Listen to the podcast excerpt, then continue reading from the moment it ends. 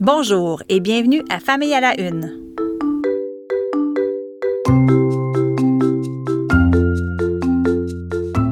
Mon nom est Maude Goyer et voici ce qui a retenu mon attention ces derniers jours dans l'actualité liée à la famille, à la parentalité et aux enfants.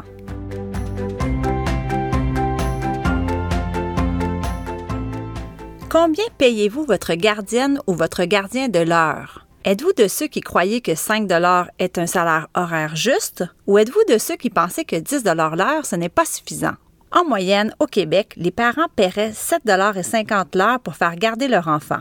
C'est du moins ce que révèle un récent sondage fait par le Carrefour Jeunesse Emploi Port-Neuf, rapporté dans la presse il y a deux semaines. Pensez-y, 7,50 c'est 5,60 de moins que le salaire minimum qui, je le rappelle, est établi au Québec à 13,10 On peut se demander quel message on envoie à nos jeunes, qui sont majoritairement, on va se le dire, des filles, sous-payées, me semble-t-il, pour des tâches de la plus haute importance.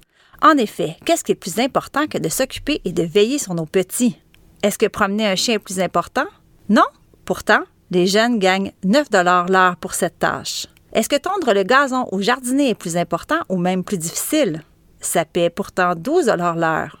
Il faut peut-être aussi se demander si le Québec est en retard sur les autres provinces. En moyenne, au Canada, le salaire horaire d'une gardienne d'enfants est de 11,07 et c'est la Colombie-Britannique qui remporte la palme avec 12,47 l'heure. L'article de la presse se concentre précisément sur le point de l'iniquité salariale. Sommes-nous en train de montrer à nos filles de se contenter de moins, de peu? tireront-elles la conclusion dès l'adolescence que les métiers où il faut prendre soin des autres sont moins bien payés et donc moins reconnus et moins valorisés? Est-ce bien cela que nous voulons leur enseigner? J'ai l'impression qu'on conditionne nos jeunes pour des postes qu'ils ou qu'elles pourraient occuper plus tard, des postes typiquement dits féminins et dans lesquels les salaires sont trop peu élevés. Je pense aux préposés aux bénéficiaires, aux éducatrices, aux infirmières, aux enseignantes. Il y a un grand travail de conscientisation à faire, il me semble, surtout en temps de pandémie, alors que ce sont majoritairement les femmes qui sont au front.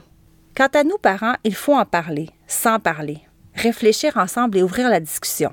Sérieusement, 7,50 l'heure pour garder la prunelle de nos yeux, est-ce bien suffisant? Si la petite gardienne ou le gardien, c'était notre enfant, est-ce qu'on trouverait cela juste et équitable? Poser la question, c'est un peu y répondre. Ah, les émotions de nos enfants. Y a-t-il quelque chose de plus mystérieux, de plus complexe et de plus fascinant? Les miens ont aujourd'hui 13 et 11 ans et je vous avoue que je ne saisis pas toujours ce qui se passe dans leur petit cœur, leur tête et dans leur tripes.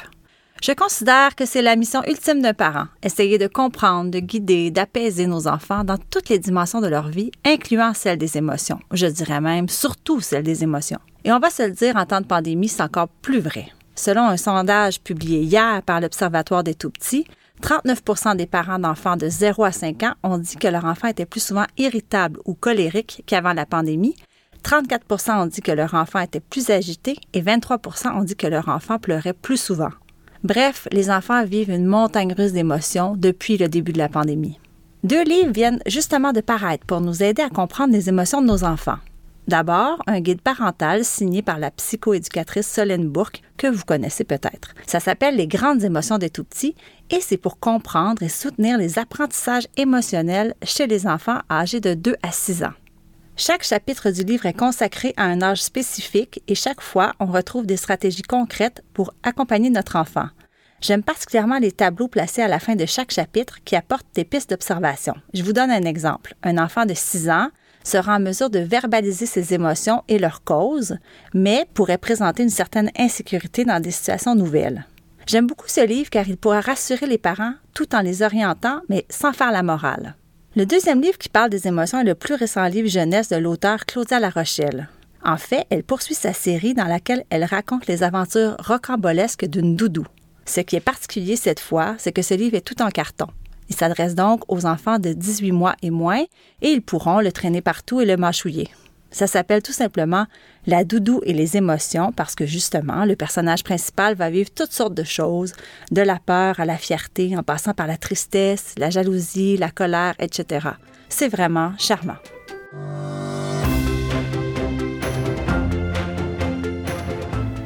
Parlant d'émotions, êtes-vous du type nostalgique? Si oui, je parie que vous avez commencé à installer vos décorations de Noël. Peut-être même avez-vous fait votre sapin. En tout cas, selon une étude anglaise, décorer son intérieur à l'avance serait une façon de s'autoprocurer du bonheur. Pourquoi? Parce que la période de Noël est étroitement liée à l'enfance et donc à la nostalgie. Or, quand on plonge dans la nostalgie, on fait un peu un retour sur soi, sur le chemin parcouru, on se reconnecte à son passé pour mieux comprendre qui on est. Cette capacité à plonger dans la nostalgie serait un excellent indicateur de notre santé mentale, souligne cette étude. Bon, en attendant de replonger dans mes souvenirs, en écoutant entre autres Ciné Cadeau qui fait un retour à Télé-Québec le 12 décembre, je me sauve, je pense que je vais aller faire mon sapin.